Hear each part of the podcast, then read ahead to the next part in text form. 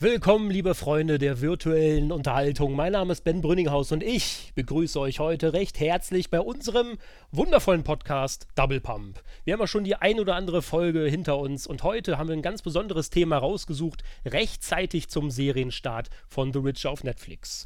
Wir haben uns natürlich, wir haben keine Kosten und Mühen gescheut und haben hochwertige Gäste eingeladen. Und wir wollen heute eingeflogen, einmal. Eingeflogen. Äh, ja, sind rechtzeitig auf jeden Fall an, angekommen. Äh, mein wundervoller Co-Host Patrick Hasberg ist natürlich auch dabei. Ja, hallo, guten Tag. Ja, ich bin jetzt nicht eingeflogen worden, aber wir haben natürlich einen wunderschönen, einen wundertollen Gast, der eingeflogen worden ist. Genau. Hier in dieses virtuelle Podcast aufnehme Studio. Genau, unsere Redaktionshexe Cynthia Weißflog. Yay, hallo. das war gut. Das war nicht Eine schlecht. schmeichelhafte Begrüßung. Genau, ja. Heute sprechen wir über ein Thema, das liegt dir ja ganz besonders am Herzen, kann man ja so sagen. Ne? Du ja. bist ja quasi der Witcher-Experte bei uns in der Redaktion. Ich hoffe doch. Und gemeinsam werden wir heute für die Zuschauer einfach mal aufbereiten, was sie denn wissen müssen, bevor die Serie losgeht. Das heißt, wir bereiten euch heute, liebe Zuschauer zu Hause, vor in auditiver Form auf die Serie. Das heißt, wenn ihr heute oder morgen, wann auch immer ihr den Podcast hören mögt, hoffentlich vor der Serie, dann äh, seid ihr bestens gerüstet, wenn ihr diesen Podcast gehört habt. Hoffentlich. Kann man aber, glaube ich, auch äh, nach der Serie, also wenn man jetzt schon ein paar Episoden geguckt hat, kann man sich ja den Podcast denke ich, immer noch anhören, dann vielleicht sagen, ja, da haben sie recht und da haben sie auch recht und da haben sie auch recht. Genau, oder einfach auch nachträglich nochmal halt die Brücke zu schlagen, so was, was hätte ich wissen müssen, sozusagen. Ne? Genau. genau. Und wir werden wahrscheinlich auch nach der ersten Staffel uns hier nochmal zusammensetzen in derselben Konstellation und dann nochmal drüber reden. Äh, ja, wie ist die Serie jetzt? Wie ist die erste Staffel? Der zweite ist ja auch schon angekündigt worden und vielleicht gibt es ja sogar sieben Staffeln.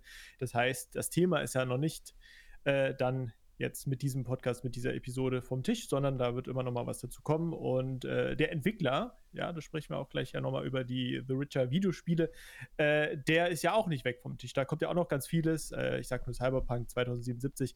Da kann man ja dann auch nächstes Jahr noch mal drüber sprechen. Also ihr seht, der Entwickler, die Spiele, das Franchise bietet ganz, ganz viel Stoff. Und ja, ich würde jetzt aber mhm. mal übergeben, ich, also mich nicht übergeben, sondern äh, das Thema, den, den Ball übergeben an Cynthia.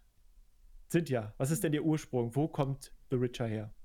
Ja, also ganz ursprünglich geht das Ganze ja auf Andrzej Sapkowski zurück. Das ist ein polnischer Autor und der hat einst die Fantasy-Romane geschrieben, auf denen das Ganze basiert. Ähm, die Saga wird auch ganz gerne Geralt-Saga oder Hexer-Saga genannt. Und diese ganzen Werke basieren auf mitteleuropäischen Märchen und slawischen Legenden. Davon hat äh, Sapkowski für die Hexerbücher, für die Geralt-Bücher sehr, sehr viel übernommen. Aber er hat auch teilweise das Ganze genutzt, um es so ein bisschen zu parodieren in seinen Werken. Und inzwischen gibt es aus dieser Saga ganze neun Bücher.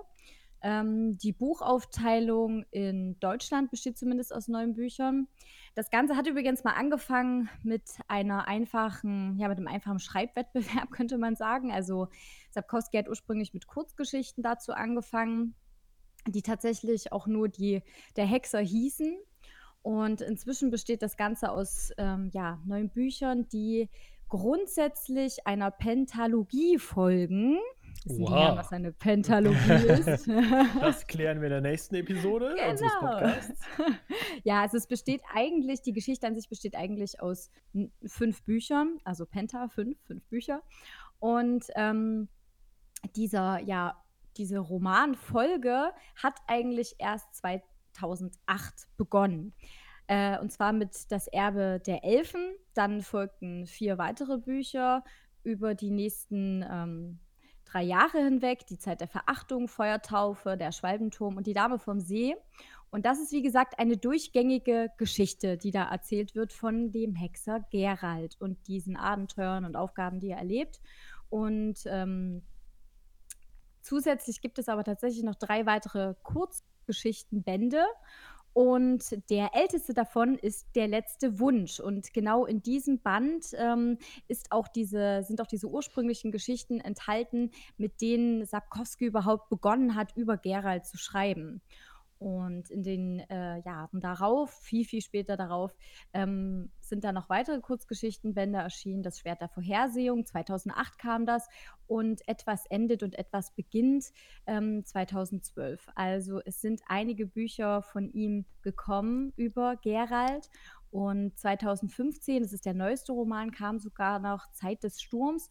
Und das Ganze ist sozusagen das Präquell vor all dem, vor dieser Pentalogie. Das heißt, es ist ein bisschen komplex, wenn man die Bücher lesen will. Okay. Ähm, bestenfalls kann man aber diese Kurzgeschichtenbände vor ähm, der Pentalogie lesen, denn die geben schon mal ganz, ganz viele Infos dazu preis.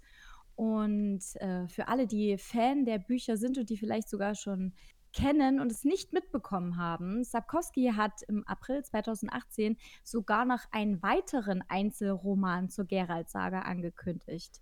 Das heißt, es wird sogar noch mehr Buchmaterial über Gerald geben. Und ähm, vor allem polnische Fans hat das wohl sehr gefreut, denn gerade da ist diese ganze Geschichte von Sapkowski unfassbar beliebt gewesen, schon immer.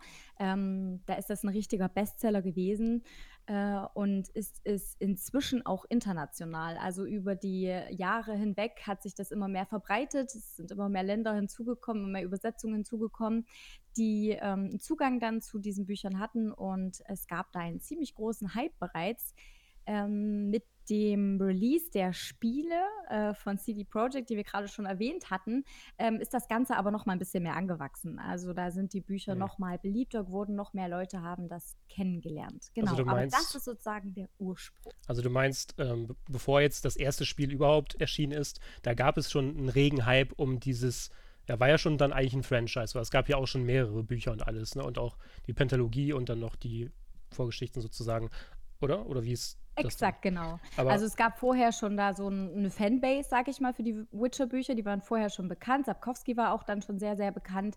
Allerdings ähm, vor allem im ja, polnischen Raum war da der Hype recht mhm. groß. Mhm später ist es dann erst in Deutschland etwas mehr, hat es etwas mehr Aufmerksamkeit bekommen und auch ähm, über die europäischen Grenzen hinaus. Ah, das ist ja doch recht kompliziert. Also kannst du dann nochmal jetzt ganz kurz in ein oder zwei Sätzen zusammenfassen, äh, worum geht es in der Pentalogie, worum geht es in diesen drei Geschichten, sodass wir das nochmal wirklich äh, quasi lernen sozusagen. Ne? Also eine Kurzversion, sag ich mal. Genau, also in den Kurzgeschichtenbänden wird sozusagen, das sind wie so kleine Ausschnitte, so kleine Einblicke in ähm, das Leben von Gerald von Riva. Der ist nämlich der Protagonist der Bücher, den werden wahrscheinlich jetzt auch schon äh, einige kennen. Und der ist nicht irgendein Protagonist, Protagonist sondern er ist ein Hexer. Und ähm, als Hexer wurde Gerald in einer Festung namens Kermorhen ähm, einer Kräuterprobe unterzogen. Und diese Probe überstehen nicht sehr viele Kinder. Hauptsächlich nehmen die dafür Waisen- und Armenkinder. Gerald war ein Findelkind gewesen. Und ähm, ja, wie gesagt, nicht viele überleben diese Strapazen durch diese Prozedur. Die härtesten allerdings werden anschließend zu Hexern ausgebildet. Und diese Hexer sind dafür da, äh, ja, Menschen vor Monstern zu bewahren. Also das Ganze ist an einem Fantasy-Setting, in einem mittelalterlichen Fantasy-Setting Setting angesiedelt und in dieser Welt existiert eben Magie, da existieren Monster, da existieren Mutanten, ähm, da existiert äh, ja alles, was man sich so aus dem Fantasy-Genre eigentlich vorstellen kann. Und diese Hexer sind eben dann nach dieser ganzen Prozedur, die sie durchgemacht haben, keine normalen Menschen mehr. Im Prinzip, sie gelten noch irgendwo als Menschen, sind sie faktisch auch, aber sie haben besondere Fähigkeiten. Das heißt, Sie werden besonders ähm, intensiv im Schwertkampf unterrichtet. Sie erlernen solche Zeichen. Das ist eine sehr einfache, aber eine effektive Form der Magie. Und ähm, ja, sie können dann eben anschließend durch die Welt ziehen und äh, ja, Morde an Monstern begehen, die die Menschheit bedrohen. Und für diese Aufträge können die Geld nehmen. Und man begleitet Geralt sozusagen auf dieser Reise. Ähm, und gerade diese Arbeit, die er macht, kriegt man recht gut erläutert in den einzelnen Kurzgeschichtenbänden. Was aber da auch erläutert wird, ist eben ja die Beziehungen, die Charaktere, die äh, Geralt auf diesem Weg entwickelt und die Menschen, die er kennenlernt, die Wesen, die er kennenlernt.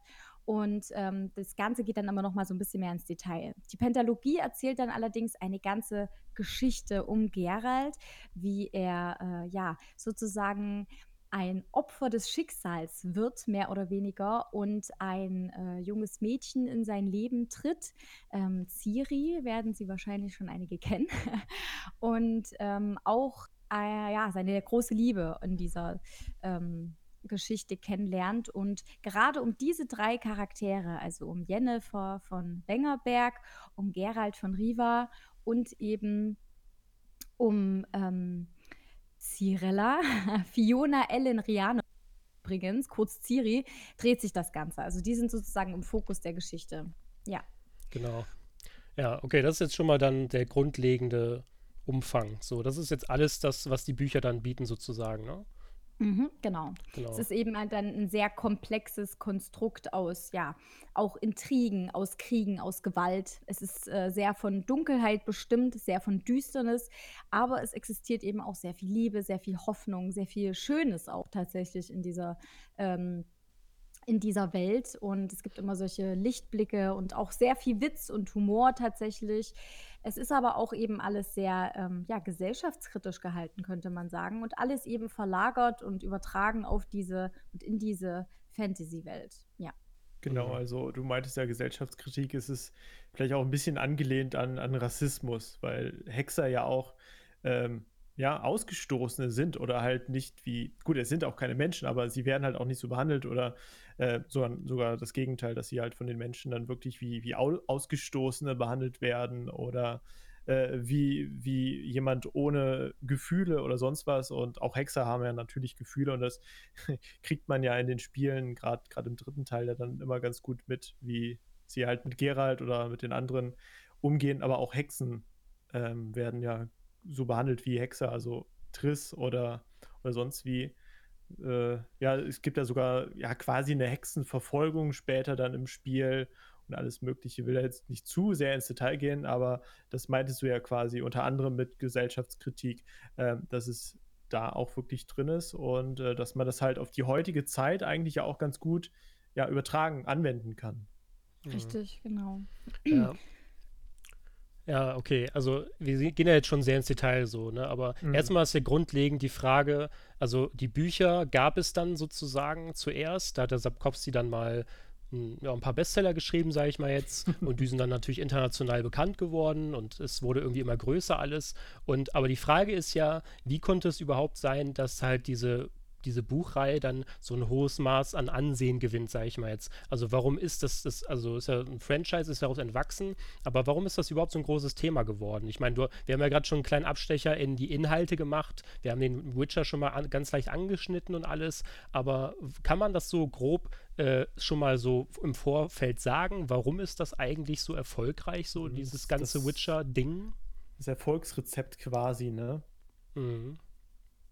Ja, also es ist insofern sehr erfolgreich gewesen, als dass es sich, trotz dass es diesem Fantasy-Genre zugeordnet wurde und werden kann, ähm, trotzdem in seiner Art und Weise ein wenig abhebt. Auch diese Thematik, ähm, die Sapkowski da eben anreißt, ähm, mit den Hexern und dieser Diskriminierung, die da herrscht, die hat das Ganze sehr nahbar gemacht. Also man könnte fast sagen, trotz dass es ein Fantasy-Roman ist oder Fantasy-Romane sind, sind sie sehr weltlich. Das heißt, man kann viele der Dinge, die darin geschehen, auf die Welt, ähm, die wir hier haben, übertragen. Sie ist irgendwie zugänglich und trotzdem absolut komplex. Und ich schätze, das mhm. hat für sehr viel Faszination unter den Lesern gesorgt. Ja, das klingt auf jeden Fall absolut nachvollziehbar, ne?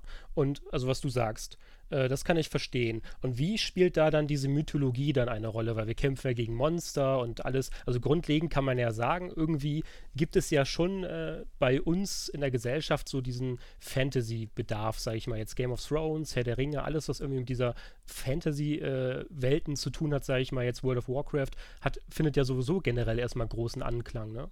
Dann gibt es da noch diese Mythologie. Wie spielt das dann so ein?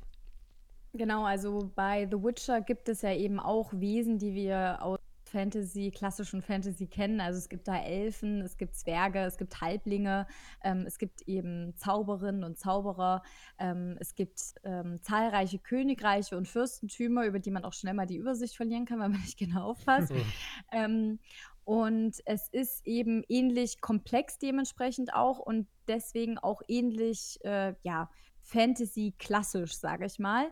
Ähm, Mhm. Allerdings ist es eben insofern noch ein wenig, äh, ja, ein wenig eigener, als dass es wirklich sehr konkret teilweise auf bestimmte Märchen und äh, ja, Legenden zurückzuführen ist und das Ganze auf eine sehr hinterfragende Art und Weise dargestellt wird. Das heißt, in diesen Büchern, in dieser Welt existieren eben auch äh, Wesen, Ungeheuer auf den ersten Blick, die ähm, erstmal potenzielles Material sind, ähm, um sie aus dem Weg zu räumen.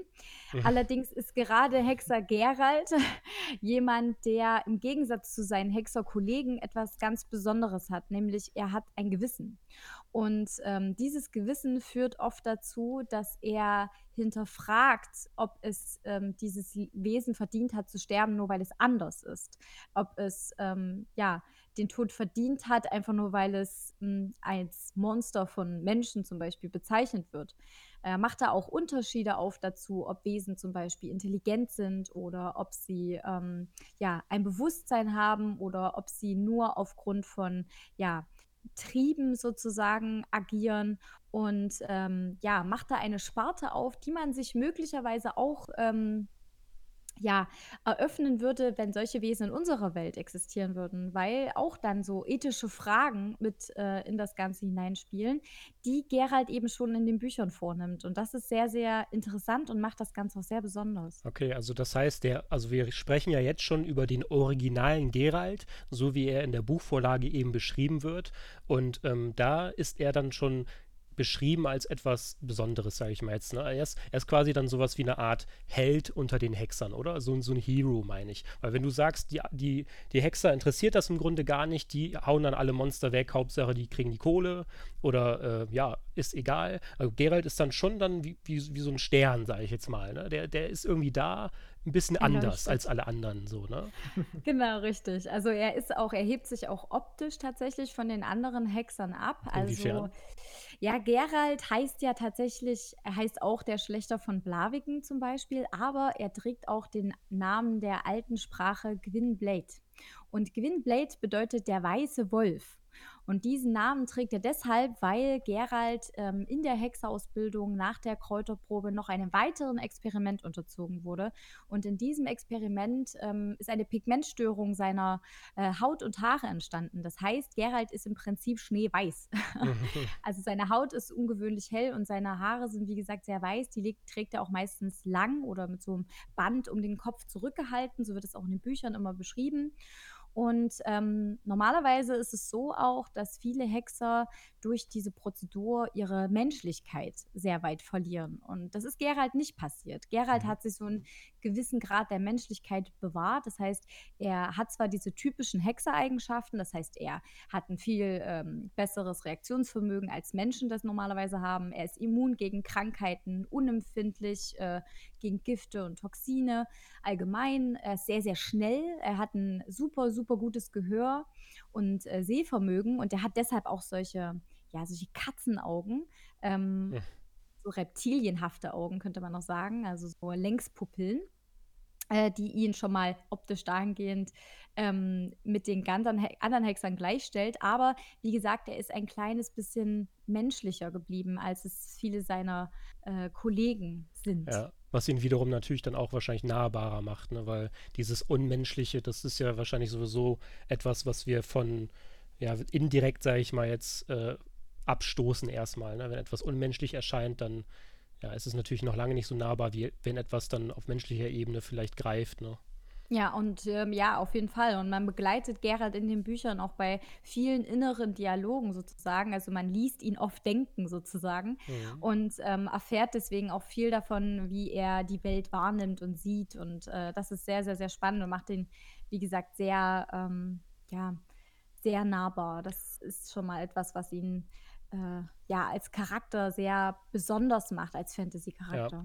Ja. Äh, das ist quasi der, der ursprüngliche Geralt. Das ist später noch wichtig, deswegen besprechen wir das jetzt schon mal im Vorfeld. Also, das ist genau das, was wir nachher dann brauchen, ne? um die Überleitung für die Serie und alles zu schaffen.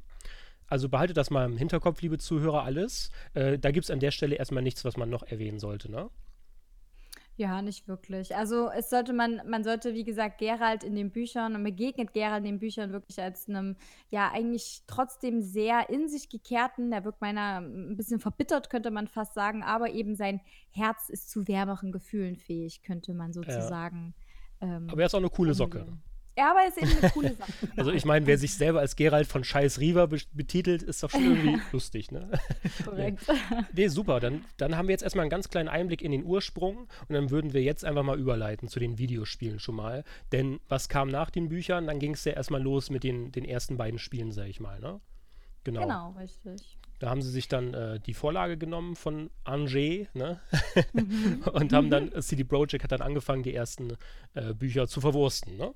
Patrick. Richtig, ja. Genau, richtig, ja. Jetzt kommen wir zu den Videospielen. Also die haben quasi den Deal gemacht, hey, äh, wir nehmen jetzt dein Universum, dein Franchise, sage ich jetzt mal, das sich halt nur auf die Bücher beschränkt hat, und machen da ein Videospiel draus. Und äh, Sapkowski, ja, war da nicht besonders überzeugt von. Vielleicht liegt das auch daran, dass er ein ja etwas einem etwas älteren äh, ja, einer älteren Generation angehört und vielleicht mit Videospielen noch nicht so viel am Hut hatte. Auf jeden Fall konnte er sich halt nicht vorstellen, dass seine Spiele, äh, dass seine Spiele, hm. dass seine Romane dann äh, ja in, in Spiele umgewandelt werden und dass die Entwickler damit großen Erfolg haben. Und da fing dann auch schon ganz, dieses ganze Dilemma zwischen dem Autoren und den Entwicklern an, ähm, dass ähm, ja, es wurde halt sehr erfolgreich und er hat letztendlich dann zu wenig bekommen für das, was sie dann äh, an Gewinn dann aus den Spielen wieder herausbekommen haben. Aber ich glaube, da reden wir später nochmal drüber. Auf jeden Fall gab es dann äh, den ersten Richard-Teil und ich weiß gar nicht, es war, glaube ich, auf der E3, da hatten die Entwickler, also CD Projekt Red oder wie auch immer man das jetzt ausspricht, da haben wir eben auch schon drüber gesprochen.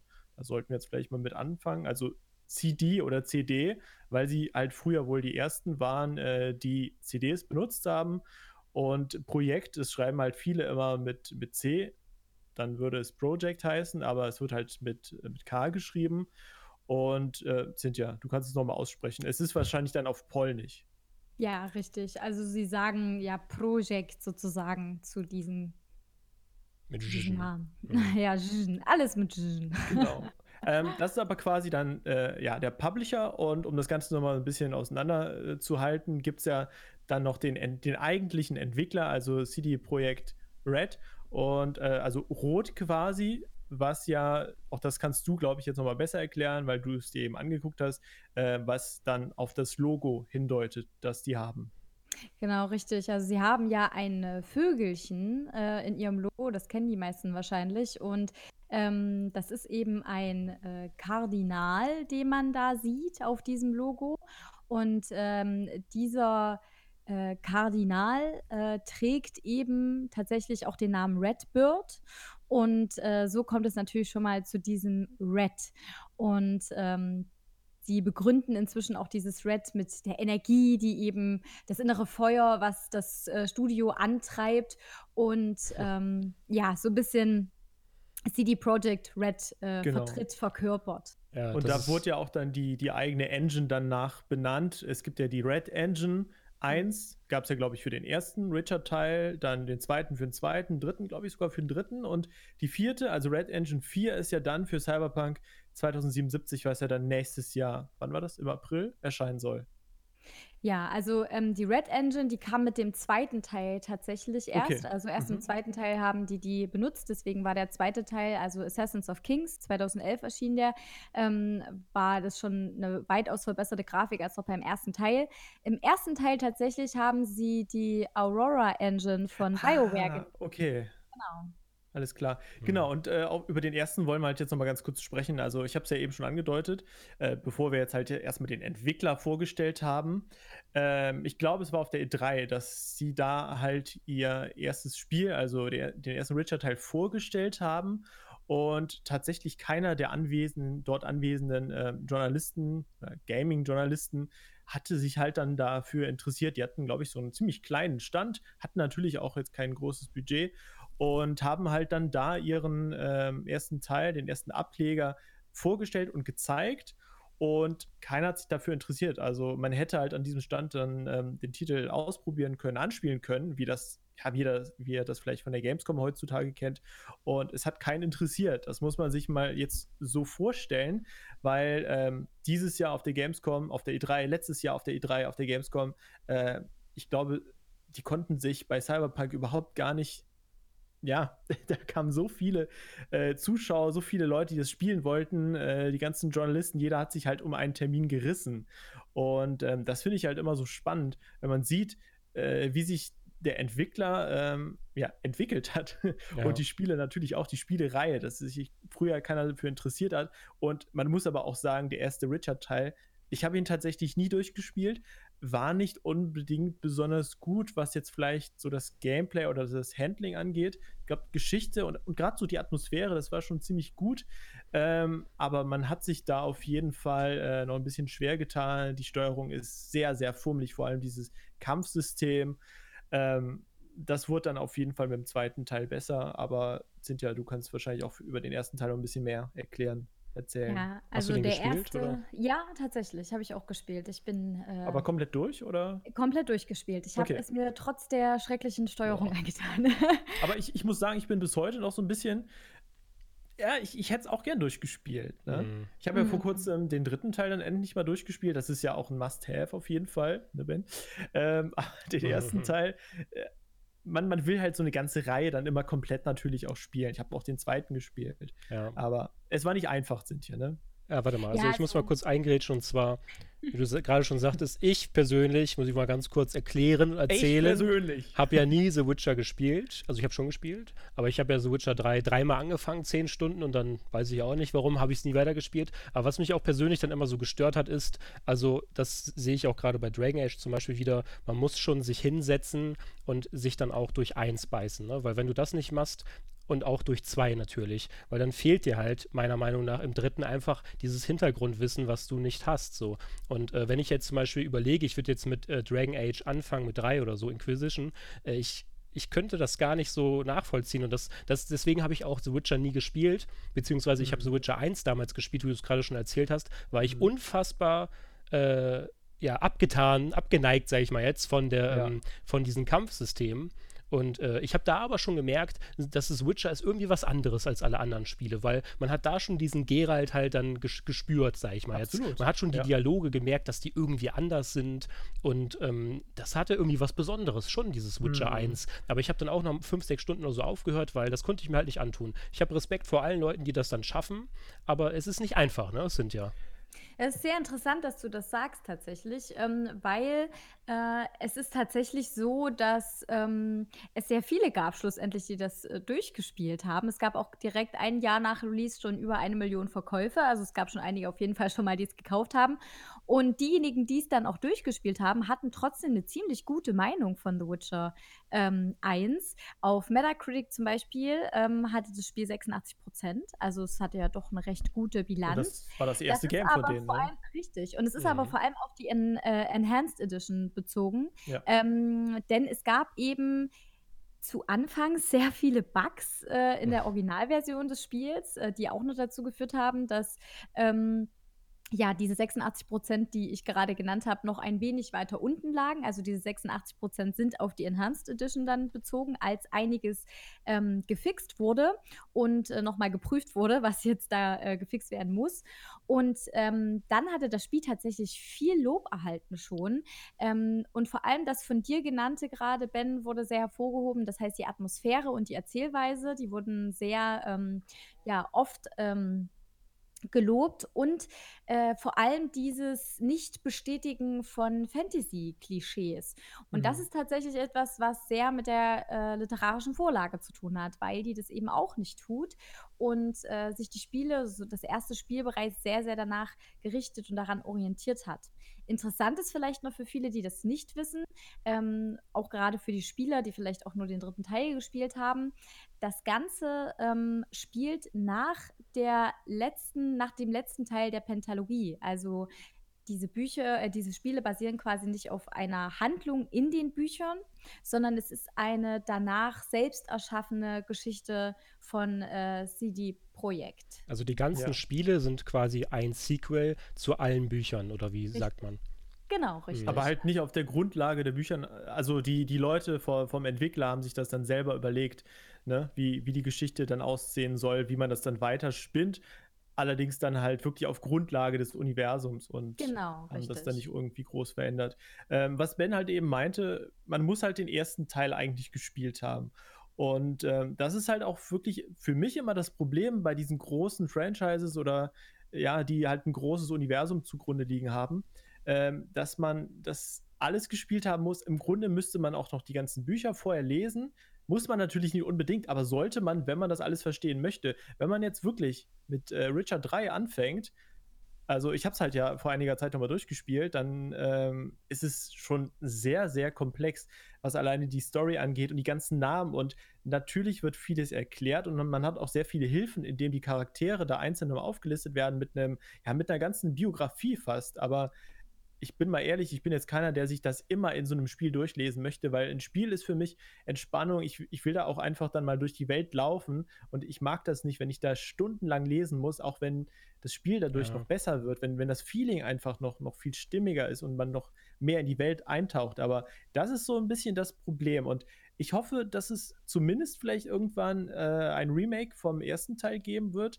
das wird mich vielleicht auch motivieren, dann die Bücher nochmal alle zu lesen und dann vielleicht nochmal die drei, ähm, die drei Spiele zu spielen, wobei der zweite ja auch fast schon wieder äh, ein Remake eigentlich bekommen könnte mit, mit etwas besserer Grafik und vielleicht, dass die Menüführung was besser ist und das Gameplay noch ein bisschen flüssiger. Das ja. ist so, ja, mein Problem an der ganzen Sache. Ja, wie, ist jetzt, äh, wie ist denn jetzt der Übergang gelaufen? Also, The Witcher 1 war ja zum Beispiel dann trotz äh, Panzersystem im Kampf, sage ich mal, ja. äh, sehr erfolgreich. Und haben wir dasselbe Kampfsystem dann immer noch im zweiten Teil, ist ja die Frage, ne? Also es Oder ist weitaus verbessert im zweiten Teil. Also man hat immer noch dasselbe Kampfprinzip insofern, als dass man immer noch mit einem Schwert kämpft und man nutzt auch immer noch die Zeichen, ähm, die Gerald ja im Kampf als Hexer als Unterstützung hat. Die ist eben auch, sind im zweiten Teil nach wie vor vorhanden, aber die äh, Kampftechnik ist um einiges besser ja. und äh, man muss nicht mehr im richtigen Moment klicken und äh, stirbt, falls man es nicht schafft, sondern es ist weitaus ähm, ja, gängiger. Es ist viel angenehmer zu spielen.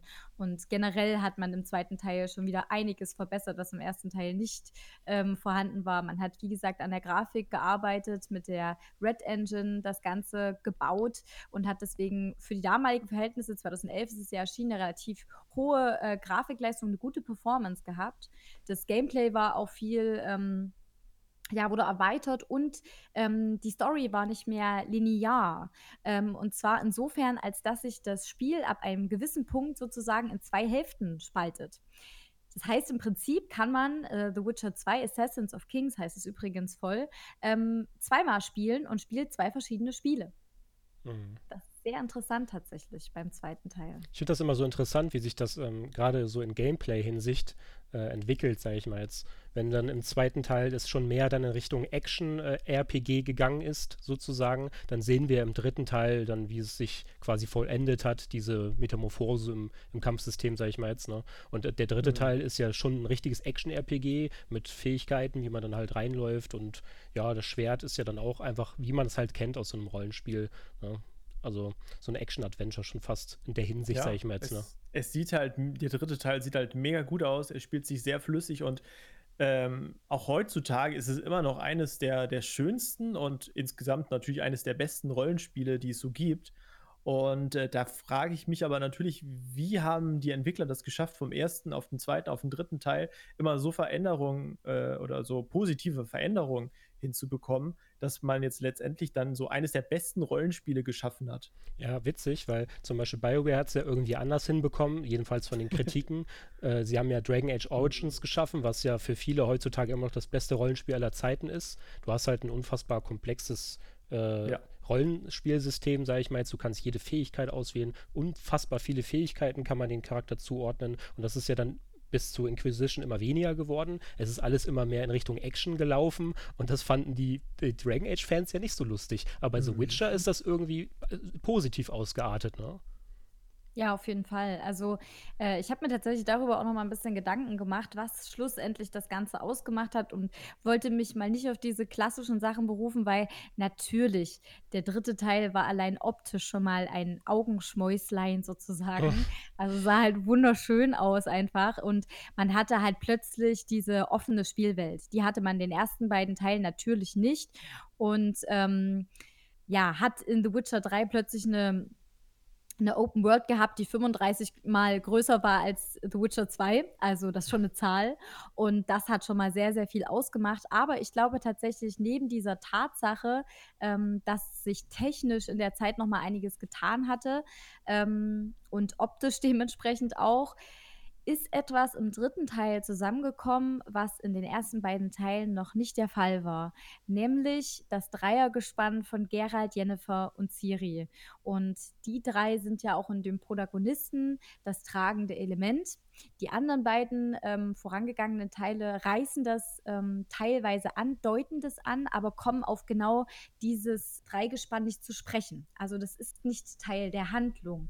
Denn man muss eben nochmal erwähnen, in den ersten oder generell mit dem ähm, mit der Handlung der Spiele hat Geralt sein Gedächtnis verloren. Also das heißt, er weiß mhm. sozusagen mhm. nicht, was vorher war und ähm, er bekommt erst über einige Begegnungen mit Leuten, mit ähm, einigen Funden, die er macht, so langsam dem auf die Spur, was ihm passiert ist oder was, äh, wer er ist und was er war und wen er kannte, wen er liebte, äh, wen er hasste.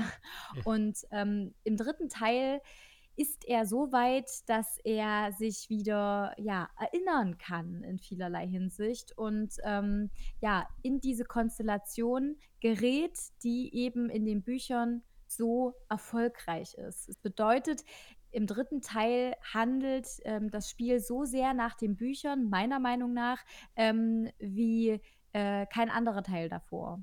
Mhm. Und äh, ich schätze mal, äh, die Bücher sind eben auch erfolgreich aufgrund dieser Geschichte, aufgrund dieser wundervollen Geschichte um Gerald und Ciri äh, und eben auch dann um Jennifer, ähm, dass das natürlich in dem Spiel auch nochmal einiges ausmacht, wenn genau diese Personen zusammenkommen. Ja, unfassbar praktisch von CD mhm. Projekt Red, dass dann der einfach einen Gedächtnisverlust hat, erstmal im ersten Spiel. Ja, das ist immer gut. Sequels, ne?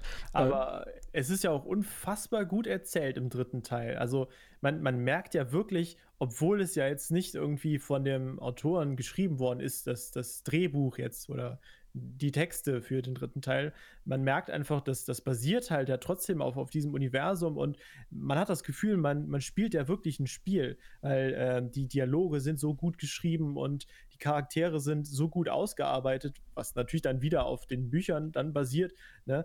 aber äh, das ist, also das hatte ich bis jetzt noch bei gar keinem Spiel, glaube ich, dass ich mich da so verlieren konnte, äh, dass es alles so stimmig wirkte und das ist wirklich, man kann sich nachmittags, wenn es draußen dunkel ist, so im Winter dann einfach hinsetzen und man spielt da mal zwei Stunden und versinkt da so unfassbar wie halt in einem Buch und kann halt auch zwei, drei kleinere Quests spielen, die aber unfassbar gut sind und, und spannend erzählt und halt auch nicht irgendwie wie bei anderen Spielen so am Rande erzählt werden, sondern so die Quests sind ja teilweise wirklich auch eine, das ist eine eigene Kurzgeschichte, die man halt so dann im Buch auch lesen könnte.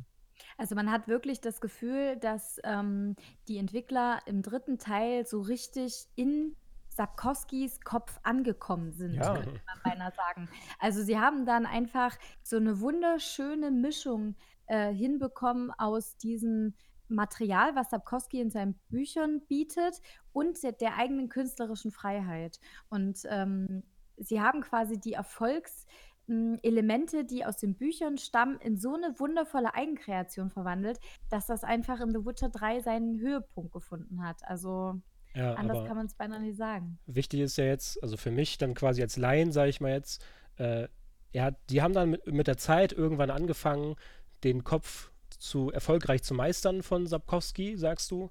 Und mhm. aber trotzdem, also die Spiele sind ja im Endeffekt so ein inoffizielles Sequel, wenn man so will. Und ähm, ja, also wie ist das dann mit, mit, dem, mit dieser Figurenkonstellation? Das ist dann quasi auch wirklich inhaltlich irgendwie, sag ich jetzt mal, danach angelehnt oder ist das dann auch 1, 2 und 3? Also wie ist das dann im, im, im Gesamten, sag ich mal jetzt? wie bezieht sich das denn auf die Bücher, außer dass jetzt dann zum Beispiel die Entwickler sich vielleicht das, dem Franchise bedient haben, dem Universum bedient haben? Also gibt es da dann schon diese direkten Parallelen oder gibt es da keine Parallelen? Also schon. Also es ist ein bisschen so, wie gesagt, wie du es eigentlich schön formuliert hast, ein bisschen wie ein inoffizielles Sequel. Also sie haben das Ganze einfach so ein bisschen weitergesponnen, haben sich aber eben aus begeben, also an Gegebenheiten im Buch orientiert, an Begegnungen, an Charakterentwicklungen und ähm, haben da eben was Eigenes draus geschaffen. Ähm, es gibt aber trotzdem wirklich ja ziemlich eindeutige Parallelen, ähm, dass äh, ich sag mal Situationen geschildert werden, die auch sich auf Sachen beziehen, die in den Spielen nie thematisiert wurden, aber in den Büchern. Also Okay. es gibt da durchaus schon klare Verbindungen, sagen wir es mal so. Okay, ja. Also im Endeffekt könnte jetzt irgendwas passiert sein, äh, was dann mal aufgegriffen wird im Spiel. Das sieht man in keinem Spiel, aber man weiß dann vielleicht als Leser, dass es in dem und dem Buch passiert. Und jetzt ist das gerade eine Parallele sozusagen Genau, so, ne? richtig. Also Das das, ist- existiert durchaus. Ja, das ist ja schon Also sehr das, ist, interessant. das ist eigentlich so das Beste, was man machen kann, oder? So, so Fanservice-mäßig. Ja, schon. Also ich muss tatsächlich auch sagen, ich habe ja die Bücher auch erst ähm, dann später mal gelesen gehabt. Und ähm, für mich war das äh, wundervoll im Nachhinein so vieles zu verstehen. Und Ja. ich bin ja tatsächlich Mhm. so eine Wahnsinnige. Ich habe ja The Witcher mehrfach gespielt, also alle Spiele mehrfach gespielt, auch The Witcher 3. Und ähm, eins? ich habe ähm, die eins habe ich, ich habe sie zweimal gespielt. Frag mich nicht, wie ich das durchgehalten habe. Aber ich habe es durchgehalten. Und ähm, ja, es war für mich wunderschön, immer wieder ähm, etwas mehr zu verstehen, etwas mehr zu sehen. Also ich finde diese Komplexität, ich empfinde diese Komplexität nicht als etwas Schlimmes oder Anstrengendes oder ähm, als etwas Störendes, sondern im Gegenteil. Die Komplexität hat bei mir dazu geführt, dass ich immer wieder was Neues entdeckt habe, immer wieder etwas Neues verstanden habe, immer wieder eine neue Verbindung gesehen habe. Und es war immer wie ein Erfolg, dass man äh, plötzlich etwas mehr gerafft hat.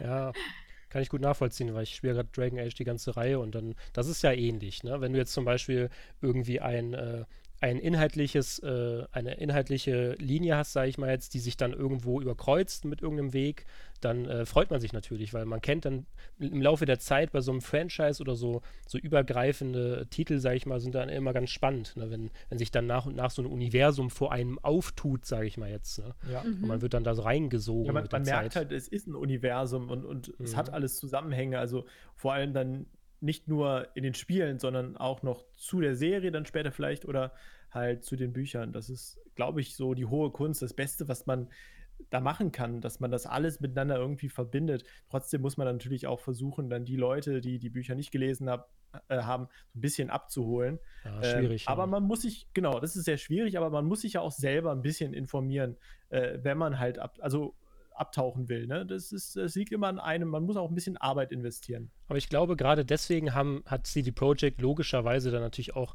das so gemacht, dass er dann vielleicht erstmal diesen, ja, die Amnesie hat, sag ich mal, jetzt alles vergisst und dass sich dann erstmal, dass der Spieler erstmal dann den Geralt kennenlernt, in 1 und 2 halt ja, verschiedene Sachen vielleicht kennenlernt und dann nach und nach merkt man ja dann trotzdem irgendwie, aus welchem Universum das entsprungen ist und wenn dann im dritten Teil sozusagen ja dann noch diese, die, die wichtigsten Charaktere, sage ich mal jetzt aus dem Universum, so eine große Rolle spielen, dann wirkt das ja schon auch so vielleicht für den Spieler dann äh, nachvollziehbar, so in diesen 1, 2 und 3 Teilen, also in der Trilogie, sage ich mal jetzt, ne? Also Ja, es erscheint schon logisch, dass sie das dann so gemacht haben und dass sie dann auch erst im dritten Teil vielleicht eine Rolle spielen oder so, weil erstmal liegt der Fokus dann auf Geralt und dann kann man nach und nach ne, sich mit dem Charakter halt irgendwie an, anfreunden, sage ich mal jetzt, und dann äh, tut sich die Welt dann nach und nach auf und dann vielleicht dann sogar noch die wichtigsten Elemente. Also klingt aus der Perspektive schon auch sehr spannend. Ne, so. Aber das ist jetzt quasi dann die Spiele. Also ich würde einfach mal sagen, wir haben so einen kleinen, einen kleinen Grundgeschmack davon erhalten, was die Spiele bieten. Und natürlich kommen wir jetzt langsam mal dann zur Serie. Das heißt, Sapkowski hat, hat die Buchvorlage geschrieben. CD Projekt hat wahnsinnig gute Spiele draus gemacht. Und jetzt kommt Netflix an, der, der dritte Big Player, wenn man so will. Netflix baut jetzt eine eigene Serie. Ne? Die haben das gemerkt, jo, das, das Franchise ist erfolgreich, die Fans gehen steil. Und jetzt kommt es. Morgen geht's los am 20. Dezember. Also für uns morgen, für euch, liebe Zuhörer, vielleicht auch schon gestern oder in dieser Woche oder letztes Jahr. und ähm, genau, jetzt sind wir bei der Serie und fragen uns erstmal, was, was ist das für eine Serie? Was, was soll das werden? Ne? Also, was, was, was haben die da vor? Quasi. Mhm. Und, und warum hat Netflix vor allem dann gesagt, ja, wir machen das jetzt? Ähm, wir haben da ja auf playcentral.de sehr, sehr lange drüber berichtet. Es gab ja immer so, ja, so Hinweise, dass es vielleicht mal eine Serie oder einen Film dazu geben könnte. Und dann, es wurde immer konkreter über die letzten Jahre. Deswegen finde ich das auch so spannend, als Redakteur dann sowas immer zu begleiten, ob es jetzt ein GTA ist oder äh, neues Assassin's Creed. Das ist halt mega spannend. Aber ja, warum hat jetzt so Netflix gesagt, wir trauen uns das jetzt, äh, daraus eine Serie zu machen? Warum kam da jetzt zum Beispiel nicht Amazon Prime oder sonst jemand oder ja, da gibt es ja wahrscheinlich viele Möglichkeiten, weil man hat ja schon gemerkt, dass Videospiele oder Videospielverfilmungen, wie bei Tomb Raider oder so, funktionieren können. Wobei der letzte Tomb Raider-Film, na gut, da will ich jetzt nicht drüber sprechen, der war nicht so. Ja, ne? Also bei Netflix muss man ja erstmal sagen, dass ähm, sie nach außen hin schon ein wenig wie Ei am meisten wie wie der jüngste Streaming-Anbieter wirken. Äh, vor allem insofern, wenn man betrachtet, womit sie so ihre, ähm ja, womit sie so ihr Programm gestalten. Ein schönes Beispiel dafür ist meiner Meinung nach diese Bandersnatch-Angelegenheiten, die sie gemacht haben, die sich ja natürlich auf ein interaktives, äh, Schauen beziehen und damit so schon am ähnlichsten Richtung auch Videospiele tendieren. Und Zielgruppe, genau. Genau, richtig. Also das heißt, sie richten sich ja tendenziell schon eher auch an einer jüngeren Zielgruppe aus und dementsprechend scheint ähm, die Nähe von Netflix zu Videospielen schon einmal näher, als es von einem Amazon Prime zum Beispiel ist. Also ähm, also würdest du sagen, dass die Verantwortlichen hinter Netflix sich besser auskennen mit so Popkulturangelegenheiten als jetzt ein Jeff Bezos mhm. oder wie? Ist natürlich, ist natürlich, auch viel Mutmaßung dabei, aber es ist man, mhm. man würde ja sehr gerne mal Mäuschen bei solchen Verhandlungen und solchen Einkäufen sozusagen von Lizenzen und so weiter. Aber die Vermutung liegt auf jeden Fall nahe, dass bei Netflix einfach diese Affinität zu Videospielen etwas höher ausfällt als bei einem Amazon Prime Video zum Beispiel. Ja, und vielleicht war es auch ein bisschen günstiger, kann man ja sagen. Also, weil bei Amazon Prime denke ich halt jetzt immer so an die neue äh, Herr der Ringe-Serie, die ja irgendwann mal kommen soll. Und da kann man sich vorstellen, dass das einzukaufen, also dass man da darauf basierend auf diesem Franchise eine Serie machen kann, ähm, dass es ziemlich teuer war. Und ähm, ich würde mal sagen, dass es bei Richer, wobei das jetzt auch schon ein großes Franchise ist, halt noch ein bisschen günstiger war. Aber auch da kennt man natürlich keine Zahlen, es ist so ein bisschen Spekulation. Aber finde ich interessant, sich da halt auch mal Gedanken drüber zu machen. Ja, was Cynthia aber sagt, ist natürlich gar nicht immer so falsch, weil sie haben ja zum Beispiel auch diesen Minecraft Story Mode, ähm, auf Netflix veröffentlicht und mhm. du kannst den da ja auch mhm. komplett einmal nachspielen, äh, dass du quasi die Entscheidung triffst, ähnlich wie bei Bandersnatch. Also, wie gesagt, die ähm, Verantwortlichen, die haben schon ein gutes Gespür dafür, was jetzt gerade so zeitaktuell auch beliebt ist oder was gefragt ist, sage ich mal jetzt. Das macht schon Sinn dann, dass dann, ja, eben gerade so ein, so ein Witcher-Franchise, was ja wirklich momentan den, den Hype auch hatte, ne? das hat ja auch einen, einen super Hype dann mit der Zeit. So. Ja. Also, also sie scheinen sich noch ein wenig mehr nach Innovation auszurichten, als es andere Streaming-Anbieter scheinbar tun. Deswegen, ähm, ja, ist bei Netflix irgendwo, fühlt sich bei Netflix richtig und gut aufgehoben an, sag ich mal. Ja, okay, aber kommen wir zur Serie. Also, wie wird die Serie? Ne? Ist die Frage. Was, äh, wir haben ja schon die ersten Trailer gesehen und macht es ja schon einen bombastischen Eindruck. Also, was können wir erstmal zur Serie an sich sagen? Wie können wir das einordnen, das Ganze? Genau, also äh, grundsätzlich, ich habe ja jetzt gerade gesagt, dass ähm, Netflix ja so eine Nähe zu Videospielen hat. Ich vermute mal, dass sie deswegen aber eher auf die Idee gekommen sind, ähm, bei The Witcher vielleicht äh, eine Serienproduktion zu starten. Basieren wird die Serie allerdings nicht auf den Spielen von CD Projekt Red, CD Projekt Red, mhm. sondern sondern tatsächlich äh, auf den Büchern von Andrzej Sapkowski. Also es hat im Prinzip rein gar nichts äh, mit den Spielen zu tun, sondern es ist ähm, eine reine Buchverfilmung sozusagen. Und ähm, dementsprechend äh, haben sie auch die Stimmung der Bücher übernommen und die ist gemeinhin eher ja, eher düster, ähm, aufgeladen mit viel Emotion und Spannung. Ähm, es hat eine auf den ersten Blick diese typische Fantasy-Optik. Ähm, wenn man aber genauer hinsieht, ist äh, sehr viel Horror auch dabei tatsächlich, was auch die Produzentin äh, Laura, Lauren S. Hisrich heißt sie ja, ähm, Hisrich, Hisrich bestätigt mhm. hat, ähm, dass wir uns auf sehr viel Horrorelemente gefasst machen können bei dieser Serie. Und äh, dennoch äh, soll es anders sein, ähm, als äh, ja, man es vielleicht wiederum von typischen Horror- oder Fantasy-Sachen gewohnt ist. Also es soll ein bisschen aus der Masse herausstechen. Ja. Dennoch äh, sollen auch Leute, die sich sehr am Fantasy-Genre glücklich tun, das heißt auch Fans von Game of Thrones, wohl gut bedient werden. Das heißt, es könnte auch ein potenzieller Nachfolger für eine ja, für ein episches Game of Thrones sein. Ja, jetzt wo die alle enttäuscht sind, ne, könnte ja. sich das ja anbieten, dass sie alle dann rübergehen, weil sie sowas dann wieder suchen. Also Richtig. generell ist ja diese Nachfrage für Fantasy-Serien ist ja wahrscheinlich jetzt höher denn je. Ne? Da macht es mhm. jetzt noch einmal mehr Sinn, so eine Serie dann aufzubauen. Und ich glaube auch, dass gerade so diese, diese dreckige Fantasy, die wir auch schon ein bisschen so aus Game of Thrones vielleicht jetzt heutzutage kennen, dass, dass ja. die da auch ganz gut dann transportiert wird, wenn du das so sagst. Ne? Und wenn dann noch diese mystischen Elemente dazu da hineinkommen und so diese Horrorelemente und alles, also ich glaube, da also könnte uns dann schon was, was Spannendes erwarten. Ne? Wie ja, ist das mit den Fall. Schauspielern? Also der Henry Cavill spielt ja mit. Das ging ja dann, also das war ja das allererste, was auch wahrscheinlich die meisten dann von den Zuhörern zu Hause mitbekommen haben. Der Witcher Superman. wird verfilmt von Netflix. Und das zweite ist, wer spielt The Witcher? Henry. Und was ist da los? Genau. Ja, also Henry ähm, ist ja, wie du schon schön eingeworfen hast, Patrick. Ja, danke. eigentlich, Wenn ich danke für diesen Beitrag. Superman. Ja, also er ist ja eigentlich der Superman-Darsteller. Ähm, für den kennen ihn zumindest die meisten. Er hat auch schon bei Mission Impossible oder Fallout mitgespielt. Da hat er eine tragendere Rolle gehabt. Aber er ist vor allem das Superman-Gesicht. Und das ist ja. so ein perfektes, strahlendes Sunnyboy-Face. Und äh, das fanden die Leute erstmal nicht so toll. Und als die ersten ähm, Bilder auch dazu erschienen sind, äh, zu Henry Cable als Gerald von Riva, ähm, war die Zuschauerschaft eher weniger begeistert. Allerdings auch sehr unterhaltsam, denn Henry Cable wurde dann ähm, mit Legolas verglichen, mit äh, Lucius, äh, Lucius Malfoy. Ähm, und äh, viele haben sich dann lieber Mats Mikkelsen tatsächlich als äh, Gerald gewünscht gewünscht. Ähm, oder auch mhm. ähm, Ben Bergmann, viele kennen ihn wahrscheinlich eher unter äh, Mall-Cosplay. Genau. Den haben sich auch sehr viele als Gerald von Riva gewünscht, aber es war zu spät. Henry hatte ja. die Rolle.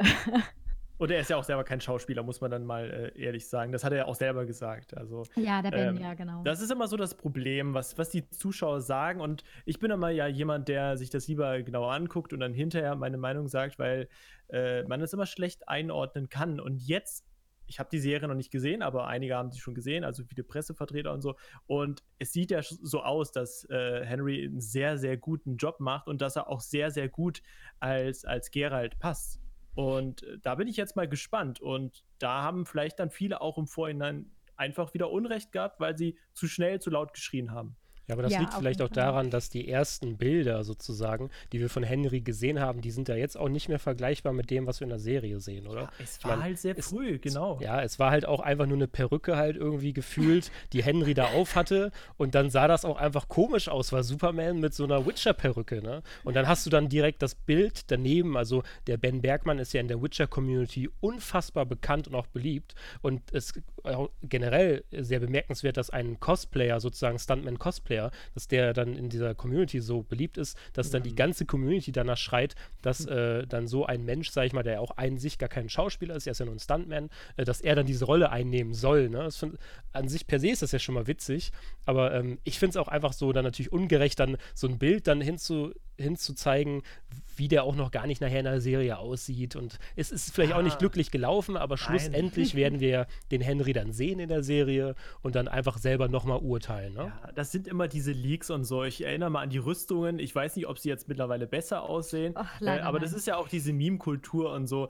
Deswegen sollte man da vielleicht dann gar nicht so sehr drauf achten oder so eine große Bedeutung dann da drauf legen. Okay. Man, mu man muss einfach so ein bisschen abwarten, wie das dann wird, aber dann immer gleich alles zu verteufeln. Natürlich ist es lustig, aber man sollte nicht dann gleich alles schlecht machen und er ist halt ein guter Schauspieler Und ähm, ich denke, er wird das ganz gut machen. Und das ist, glaube ich, das Wichtigste. Das Aussehen, das kriegt man schon irgendwie hin hinterher. Und das haben sie, glaube ich, auch hinbekommen. Aber äh, jemand muss halt Schauspielern können. Und wenn man so jemanden findet, der das auch schon in anderen Filmen oder Serien beweist hat, da ist das doch voll in Ordnung. Ja. ja, also das ist tatsächlich auch genau das Ding. Ähm, es ist nämlich vor allem die Art und Weise, wie, Gera, äh, wie äh, Henry Cavill Geralt spielt, die auch die Showrunnerin äh, überzeugt hat, also die Lauren S. Hisrich. Ähm, äh, zu der kam Henry Cavill nämlich schon sehr, sehr, sehr früh. Oh, ich weiß gar nicht, ob er auf hatte, aber er hat sich auf jeden Fall sehr, sehr früh an sie gewandt und hat gesagt, Lauren, bitte, ich muss Geralt spielen. Geralt, ich liebe Geralt. Er ist nämlich auch selber ein totaler Fan ähm, der Spiele, vor allem von The Witcher äh, Dry. Äh, Dry? Vom dritten Teil von The genau. Witcher, von Wildhand. Er hat es wohl mehrfach auch gespielt. Ähm, und ist auch erst nach diesem Teil zu den Büchern gekommen, hat erst danach die Bücher gelesen, ist auch dann totaler Fan von diesen Büchern geworden von Sapkowski und hat jedenfalls dann ähm, sich sehr stark gewünscht, äh, diesen Geralt verkörpern zu können. Und Lauren hat aber dann erstmal gesagt, du, nee, ich habe da 207 potenzielle Geralts in der Hinterhand. Krass. Die müssen wir uns erstmal anschauen und dann vielleicht, ja. falls die richtig scheiße sind, dann kommen hey. wir nochmal auf dich zu. Nein, natürlich nicht. Aber falls sie nicht, nicht überzeugen, dann ähm, kommen wir nochmal auf dich zu. Und so war es dann auch. Also keiner der Geralds, sie haben sich sehr viel Mühe gegeben, aber anscheinend konnte keiner der Geralds so richtig überzeugen. Und äh, dann ist Lauren wieder auf äh, Cable zugegangen und hat gesagt, möchtest du ihn machen? Ich fände es gut, wenn du es tust. Und äh, damit vielleicht die Leute eine kleine Vorstellung davon haben, ähm, wie sie das Ganze sieht und warum sie Henry besetzt hat als Geralt, äh, lese ich kurz ein Zitat von ihr vor. Und zwar sagt sie, Henry bringt Untertitel zu dieser Figur, findet in kleinen Momenten emotionale Resonanz und spielt sie so subtil, dass man versteht, was die Figur durchläuft, ohne unbedingt große Dialoge zu führen. Ja. ich glaube, genau das ähm, ja, hat es ausgemacht. Dass er die Bücher gelesen hat, wird dann natürlich auch dazu beigetragen haben, dass er sich dann in diese Rolle hineinversetzen kann, denke ich mal so, ne, so als Auf Laie. Ne? Ja. Ich, ich will noch mal ganz kurz äh, darauf zu sprechen kommen. Wir hatten ja auch vor kurzem auf der Seite diese News, dass er aus einem dieser Bücher, also so eine Kurzgeschichte davor äh, gelesen hat. Da saß er auf so, äh, in so einem Sessel, hat er halt vorgelesen und da dachte ich dann auch so, er passt schon irgendwie und, und die ganzen Zuschauer oder die Fans, denen hat das, glaube ich, dann auch irgendwie gefallen. Und es war irgendwie vielleicht dann auch nochmal so der Moment, wo dann auch so mit die letzten Leute dann überzeugt worden sind. Außer wenn sie jetzt natürlich die Serie sehen, dann werden wahrscheinlich alle überzeugt sein. Aber dass er halt passt. Und natürlich ist es gut, wenn jemand dann auch mit dem Franchise und mit den Büchern und mit den äh, Spielen ja, umgehen kann und, und die kennt und die auch gut findet. Ja, klar. Aber. Und das ist eine. Und bitte, sind ja. ähm, es ist tatsächlich ja jetzt auch so, dass ähm, er bisher die Kritiker, die die Serie schon gesehen haben, am meisten überzeugt haben von allen Figuren. Also er wird in höchsten to Tönen gelobt bisher. Wir können uns ja ab morgen dann selbst davon überzeugen. Aber bisher wird er von äh, denjenigen, die es schon gesehen haben, sehr, sehr, sehr in den Himmel gelobt und sehr hervorgehoben bei der Kritik. Ja. Aber aber The Witcher besteht ja nicht nur aus Henry Cavill, sondern es gibt ja noch ein paar andere Protagonisten. Ne? Also, wie ist das? Siri und Jennifer werden ja auch dann eine, eine große Rolle einnehmen, in der Serie auch. Ne? Und was ist mit Triss? Genau. Also wie ist genau. denn das jetzt überhaupt inhaltlich? Müssen wir noch mal ganz kurz erzählen. Also Witcher ja. ist am Start, der Geralt, und aber anders als in den Spielen ähm, im ersten und zweiten Teil werden wir direkt schon mit diesen Hauptcharakteren konfrontiert in der Serie. Und wer kommt da jetzt noch alles vor? So weiß man das? Ja, also als äh, Jennifer von Wengerbeck ist die Anya Chalotra Gott, ich werde diese Namen so falsch aussprechen, äh, kommt äh, Enya Chilotra zum Einsatz. Und ähm, die Cyrilla wird von der Freya Allen äh, gespielt, oder Ciri kurz gesagt. Ähm, Triss ist natürlich auch dabei, wird von äh, Anna Schäfer gespielt. Rittersporn ist ebenfalls dabei, äh, von Joey Beatty. Und Moisak auch, und der wird, glaube ich, von einem der bekanntesten, von Adam Levy, ähm, verkörpert.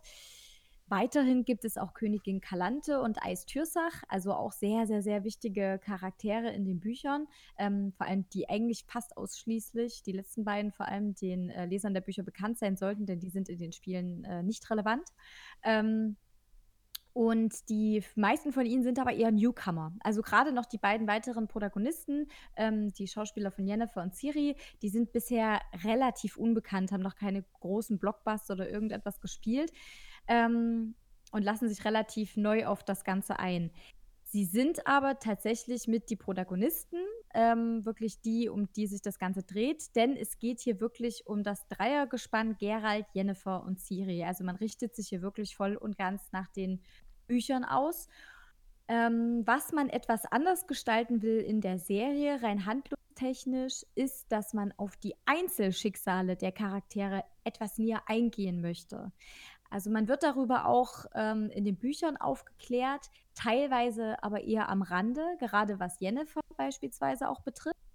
Ähm, manchmal muss man da sogar etwas zwischen den Zeilen lesen. In der Serie The Witcher soll das etwas konkreter verlaufen. Also da soll man doch etwas mehr auf ähm, die Geschichten von Gerald, Jennifer und Ciri eingehen. Weshalb die sich in der ersten Staffel, ähm, in den ersten Folgen auch erstmal nicht begegnen sollen. Also es geht wirklich erstmal nur um die Einführung der Charaktere und um deren Hintergrund. Äh, du sagst ja Jennifer und Ciri. Ähm, vielleicht, wir was wir auch noch überhaupt gar nicht gesagt haben heute, ist, ähm, wer, wer, sind denn überhaupt diese Charaktere? Ne? Das, das, haben wir vielleicht auch mal ein bisschen liegen lassen. Also Jennifer zum Beispiel, wie steht die denn im Verhältnis mit Gerald und Ciri? Wer ist das überhaupt? Also nur vielleicht in ein, zwei Sätzen nochmal eben einordnen. Wer sind diese Charaktere und warum waren die auch in den Büchern dann so wichtig? Genau, also ich spreche an dieser Stelle auch mal eine kleine Spoilerwarnung aus für diejenigen, die wirklich weder Spiele noch Bücher äh, gelesen oder gespielt haben oder irgendetwas mit dem Franchise bisher zu tun hatten. Ähm, ja, Jennifer ist tatsächlich Gerhards große Liebe, könnte man sagen. Also sehr eng miteinander verbunden. Ähm, und ja, Jennifer ist eine Zauberin, ähm, die eine sehr ähm, ja, sehr intensive Metamorphose durchlebt hat, um eine Zauberin zu werden.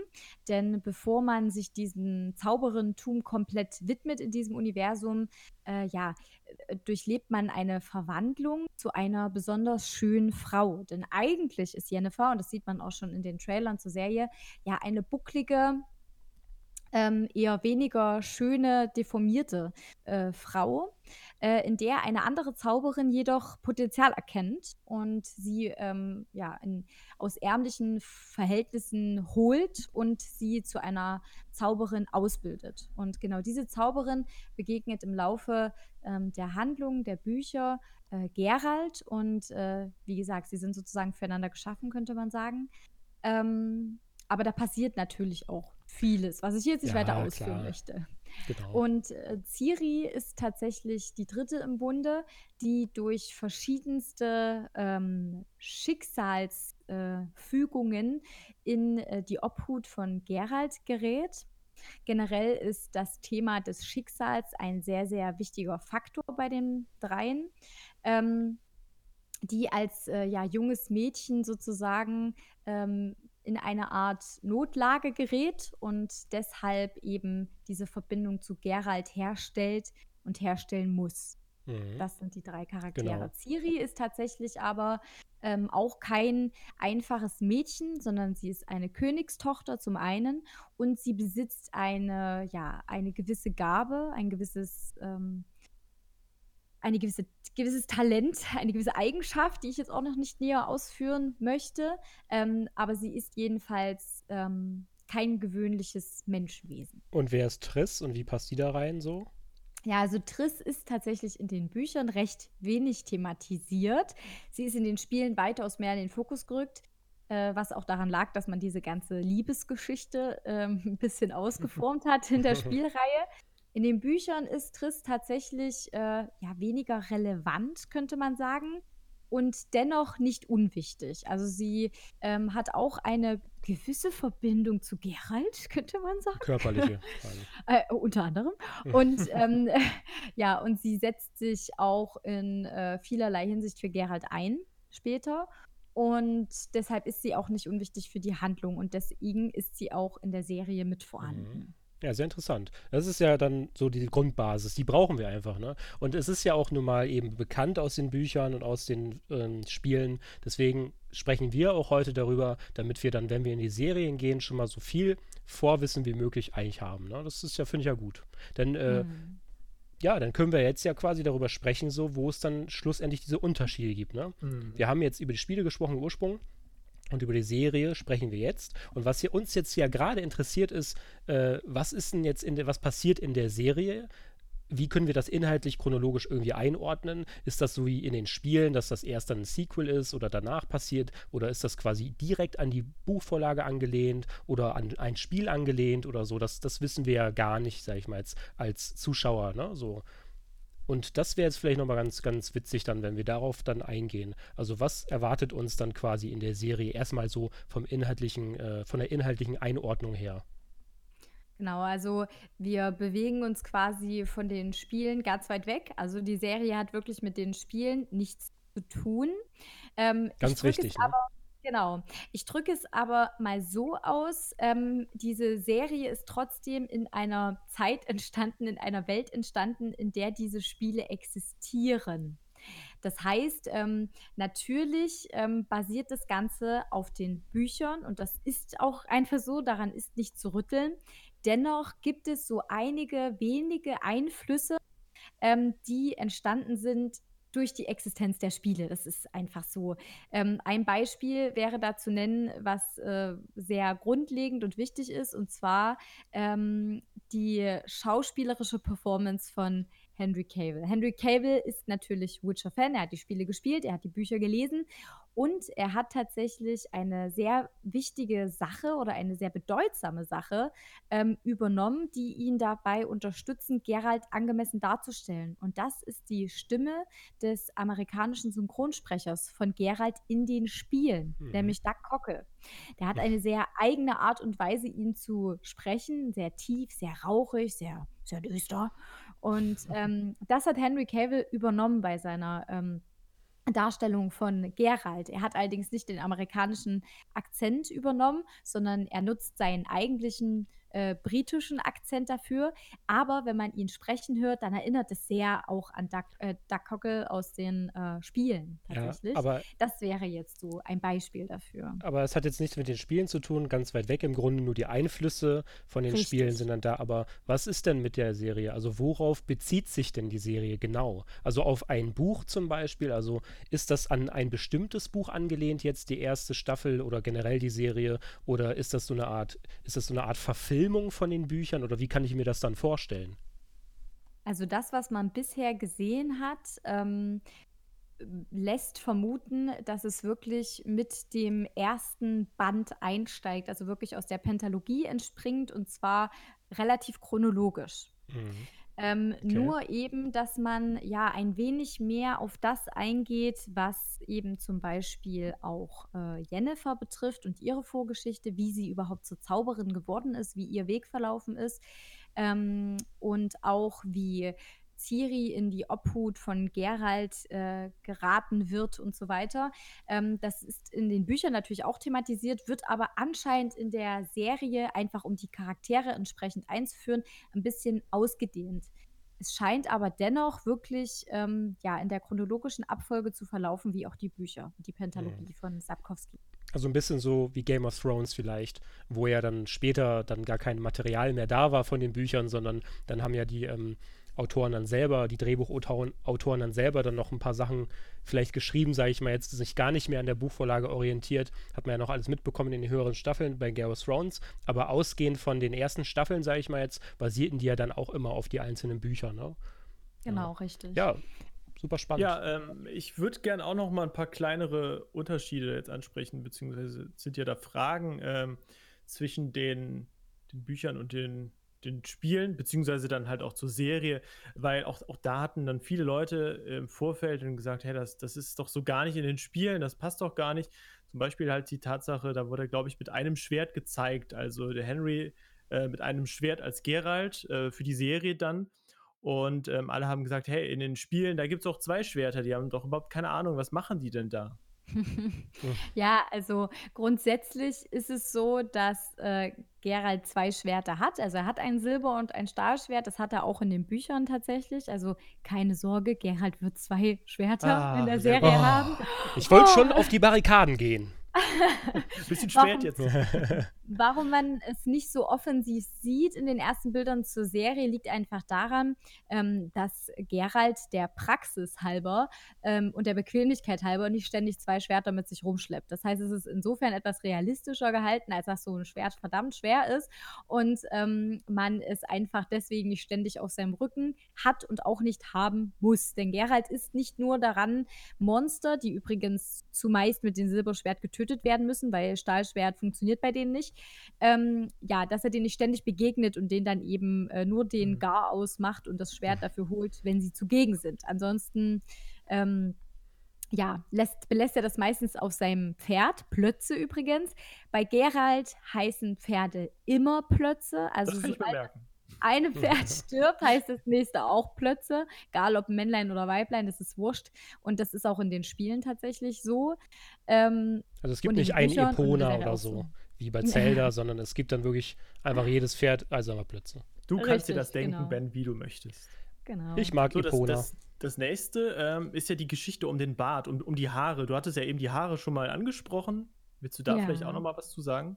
Ja, also Geralt hat eben weiße Haare, die hat er überall.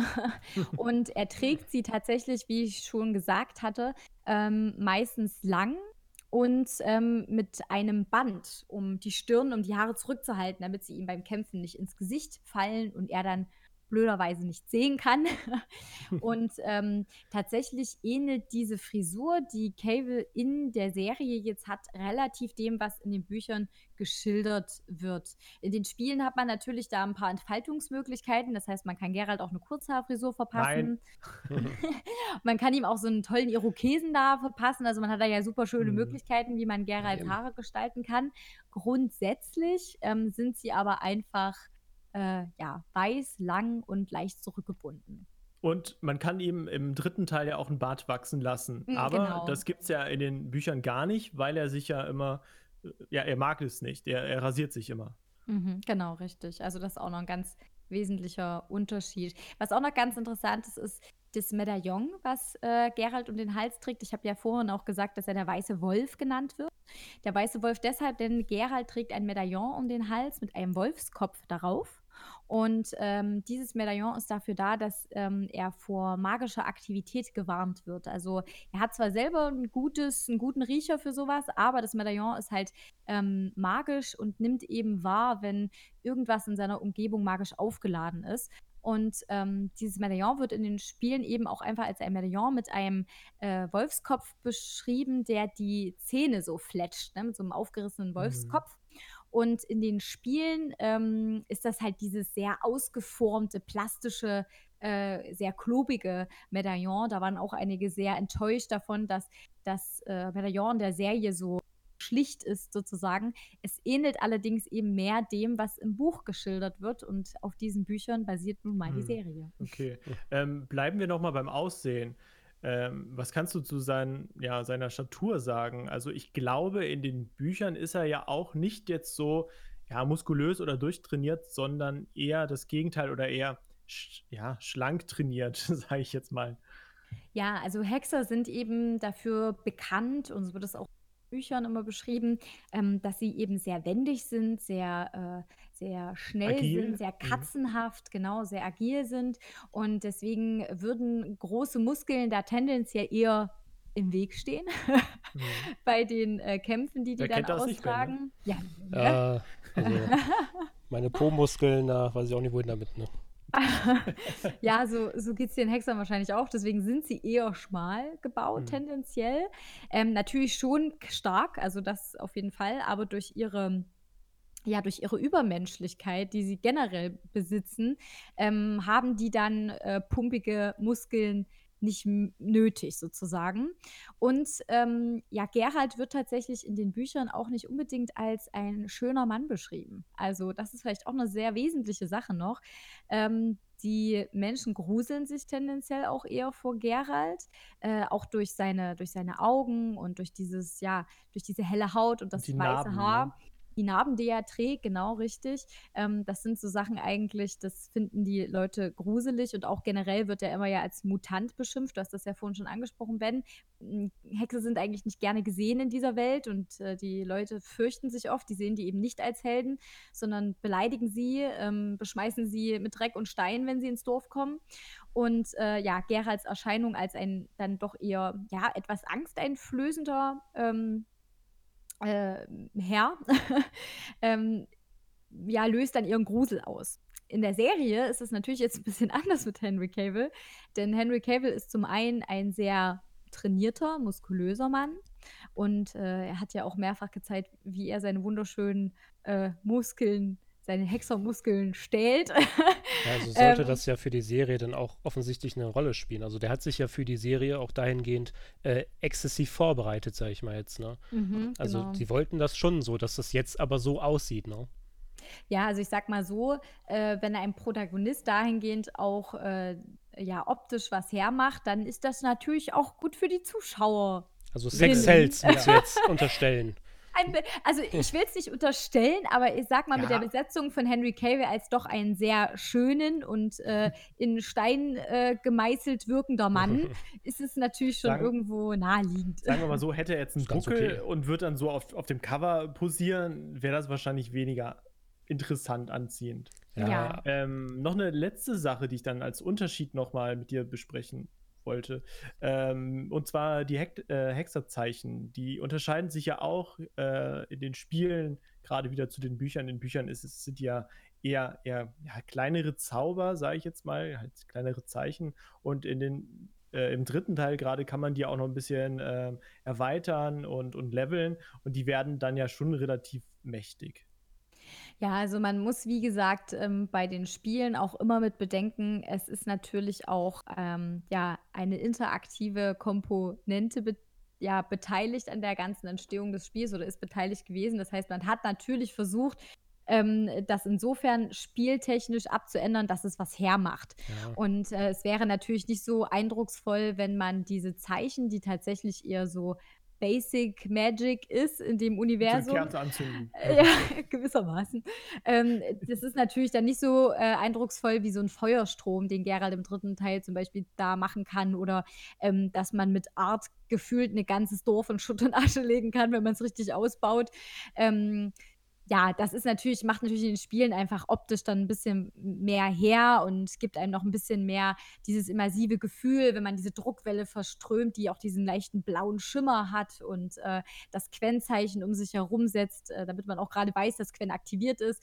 Also es hat natürlich viele Gameplay-Gründe, weshalb bestimmte Sachen Ja, integriert klar. werden. Allein ja- auch die beiden Schwerter. Also wie- es wie ist ist natürlich das- einfacher, ja. immer noch ein zweites Schwert direkt dabei zu haben und jeden Moment ziehen zu können. Ja. Wie, wie ist das jetzt in der Serie? Du hast ja auch, ähm, es gab ja jetzt schon einige Trailer, haben wir ja eben gesagt, äh, und da sieht man ja auch verschiedene Zauber. Wie sind die dann da?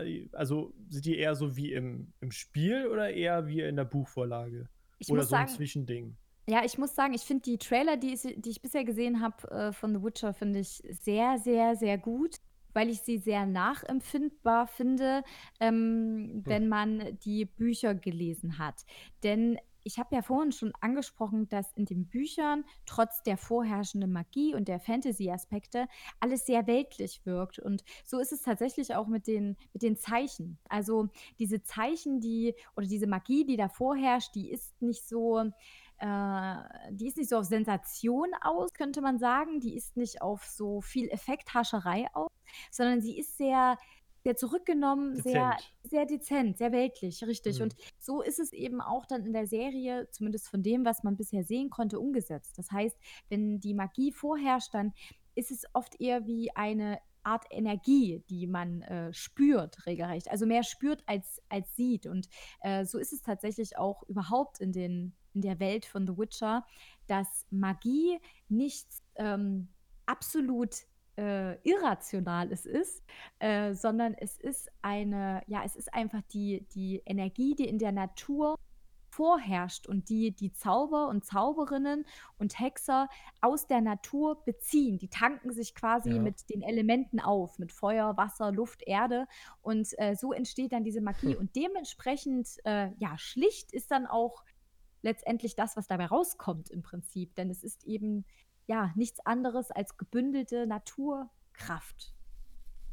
Also, ja, ist doch gut. Ist ja nachvollziehbar auf jeden Fall.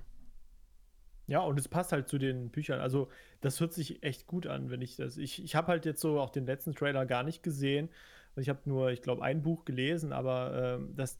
Also ich kann es mir ja auch gar nicht vorstellen, dass es jetzt wie, wie bei Harry Potter oder, oder Herr der Ringe und keine Ahnung, gut, da gibt es jetzt auch nicht so viel Magie, sondern eher dann so mittelalterliche Kämpfe, aber ich kann es mir nicht vorstellen, dass dann da so riesige Zauber gewirkt werden, dass der eine da, der macht so einen Eissturm, der andere macht einen Feuersturm, dass die sich dann gegenseitig da betteln. Also, das ist so Ja. ein bisschen in dieses Mittelalter, in diesen Mittelalter-Realismus, in Anführungsstrichen, halt reinpasst.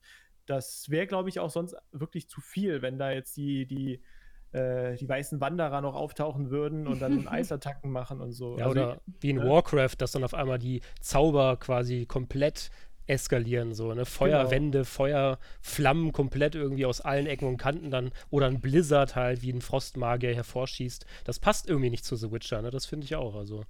Ja, also gespannt. auch, weil einfach äh, das nicht unbedingt, das ist eher oft dieses, diese, diese Magieelemente und so weiter, auch die Kreaturen, die sind ähm, oft weniger im, im Zentrum der Geschichte, sondern die sind eher so ein bisschen Mittel zum Zweck, könnte man sagen. Weil Ja. es stehen ja eben so Themen im Mittelpunkt wie Sexismus, wie Fremdenfeindlichkeit, wie Rassismus. Also solche Themen werden da ja sehr konkret thematisiert und ähm, diese, die Monster, die kommen, diese Gewalt, die Intrigen, die da, die da vorkommen, die da thematisiert werden, die sind eher so ein, so ein Mittel, um das Ganze zu erzählen, um das Ganze wirken zu lassen und weniger äh, alleiniger Träger der Geschichte. Aber das habe ich in den Spielen irgendwie auch gemerkt. Also ich habe ja The Witcher 3 auch, wie gesagt, zwei, dreimal zehn Stunden gespielt, den Anfang. Und ich empfand auch nicht so, als hätten jetzt diese Magiekräfte, die Geralt so hat, so, ähm, als hätte das so eine hohe Gewichtung, sage ich mal jetzt. Es war für mich einfach so da, sozusagen. Mhm. Ne? Klar, spielbar, ist, ist wichtig für, für ein Gameplay, sage ich mal jetzt, dass da ein paar Elemente dann halt so spielbar gemacht werden. Das ist ja auch Ja. alles nachvollziehbar. Aber ich empfand das immer so als, ja, es ist da und so. Aber also in den ersten zehn Stunden jedenfalls war das für mich immer so, ja, ne, kann man, also es wurde halt mitgenommen, das trägt halt dazu bei, für in diese, ähm, das trägt halt dazu bei, dass die Welt so glaubhaft äh, dargestellt wird, sage ich mal jetzt, diese ganze Hexerwelt. Aber es hatte jetzt für mich auch kein zentrales Element oder so, ne? Genau, also es, es, es trägt auch einfach zu diesem Bild bei, zum Beispiel, was im Buch äh, über die, äh, zu den Hexern vermittelt wird. Also die, diese Kräfte, die Hexer nutzen, die werden halt von den Zauberinnen und Zauber, äh, Zauberern, die halt wirklich die Überskills haben, die werden von denen eher so ein bisschen belächelt. Die denken sich halt, oh, schön, ah, du kannst Art, das ist aber, das ist aber nett. Aber so. wichtig, die gibt es aber auch im Witcher-Universum, meinst du, diese, diese Erzmagier, sage ich mal jetzt. Ja, die, also so, selbst allein Jennifer ist schon eine ziemlich starke, äh, starke Zauberin. Also sie hat schon Mhm. echt, sie hat schon krasses Talent sozusagen. Deswegen wird sie ja auch überhaupt erst in diese, ja, in diese Lehre genommen, um zu einer Zauberin zu werden, weil man in ihr eben dieses Potenzial sieht und sie hat es dann auch echt krass drauf. Also ist auch eine Mhm. sehr harte Ausbildung, die ja durchmachen, auch mit viel Verzicht. Ähm, und äh, mit viel Disziplin. Äh, wenn das aber einmal durchgehalten wird, dann kannst du natürlich ein krasser Skiller sein. Also das ist schon, es ist da, diese Möglichkeit. Vor Durchaus. allem die Kräfte, die Siri dann hat, wir wollten jetzt aus Spoilergründen da gar nicht drauf eingehen, auch für die Serie vielleicht. Ähm, das ist ja auch etwas, was sonst keiner hat oder kaum einer hat. Ähm, dadurch wird ja nochmal unterstrichen und betont, wie besonders sie ist und ihr Talent. Auch das von Jennifer natürlich. Es gibt ja jetzt nicht so viele Zauberer oder Zauberinnen, die dieses Talent haben und dann auch diese Kraft mit sich bringen, sondern eher vielleicht ein bisschen schwächer sind. Ja, auf jeden Fall. Bleibt abzuwarten, ne? Wir haben die Serie noch nicht gesehen, sie kommt ja jetzt dann kommt raus. Ja auch Grindelwald vorbei, ne? Ja. Das weiß man ja nicht. Gandalf auch, oder? Ja, ja. Gandalf oder ist der, ja. Ja, ist auf jeden Fall sehr spannend, so im Vorfeld mal drüber zu quatschen. Dann würde ich einfach mal sagen, wir gucken uns die Serie morgen an. Zehn Oh ja. Folgen am Stück. Ja. Und dann, äh, ja, gucken wir einfach mal nächstes Jahr, wie sich das alles so um The Witcher entwickelt. Also, wir, wir werden heute nicht das letzte Mal über The Witcher und generell auch über das CD Projekt und das Franchise gesprochen haben. Vielleicht alles, was die so machen. Da kommt ja dann sowieso, wie Patrick eingangs noch meinte, ähm, Cyberpunk 2077 dann nächstes Jahr raus. Und spätestens mhm. dann werden wir auch nochmal einen kleinen Talk machen zu, zu dem Entwickler und alles und allem, ja, also wie gesagt, sehr spannend auf jeden Fall. Ich hoffe, wir haben den Zuhörern heute so ein bisschen was mit auf den Weg gegeben, dass sie jetzt besser auf die Serie vorbereitet sind, dass sie sich nicht wundern müssen, vielleicht in, in einigen Belangen. Und Cynthia, du hast ja auch ganz wundervoll erklärt und die Leute halt aufgeklärt in vielerlei Hinsicht. Da bedanken wir uns natürlich recht herzlich heute ne, bei dir vor vielen allem. Dank, vielen Dank. Ach, dank mich bei euch. genau. Und ja, wie gesagt, ich habe jetzt auch noch mal viel erfahren, was für mich dann auch, also ich bin ja so, so ein Witcher-Laie, ähm, dann ganz interessant war und ich freue mich auf jeden Fall auf die Serie so. Und dann mal gucken, was das für, eine, für ein Fandom bei mir dann auslöst. Ne? Ihr seid ja sowieso schon Fans, aber vielleicht will man ja dann doch irgendwann auch nochmal die Bücher lesen. Das war ja bei Game of Thrones, war das ja auch so bei vielen Leuten. Ne? Die haben dann die Serie gesehen und haben sich gedacht, oh, ich muss unbedingt die Bücher lesen, sozusagen, ne? weil wie cool ist das denn? Ne? Ja. ja, das Schöne ist noch übrigens bei gerade für Game of Thrones Fans, also Game of Thrones ist manchmal so eine Welt, die wirkt weit weg. Also sie wirkt wie eine Welt in einer anderen Welt sozusagen. Anderer Kontinent. Oder ja, so, ja, richtig, mhm. genau. Und bei The Witcher ist es eher wie eine Welt, die vergessen wurde, eine frühere Welt, die vergessen wurde, aber die irgendwo in unserer existiert hat, sozusagen. Das ist sehr, sehr schön tatsächlich. Mhm. Und ich hoffe, die Zuhörer finden das auch schön. Ja. Und wenn ihr auch diesen Podcast schön fandet heute und auch die vergangenen Folgen, dann könnt ihr uns natürlich auch ganz gerne auf Spotify folgen oder auf iTunes oder auch auf Soundcloud, wo wir auch dann primär unterwegs sind. Schreibt ein bisschen Feedback auf Discord oder gerne auch auf playcentral.de, wenn ihr mal ins Gespräch einsteigen wollt. Wir machen dazu auch, schreiben dazu auch immer dann eine entsprechende News auf der Internetseite. Und ähm, genau, wenn euch der Podcast ganz besonders gefällt, könnt ihr natürlich auch unsere Patreon-Kampagne unterstützen. Ne? Ich bedanke mich bei allen und ich sage einfach mal, was für ein schöner Talk. Ja. Tschüss. Tschüssi.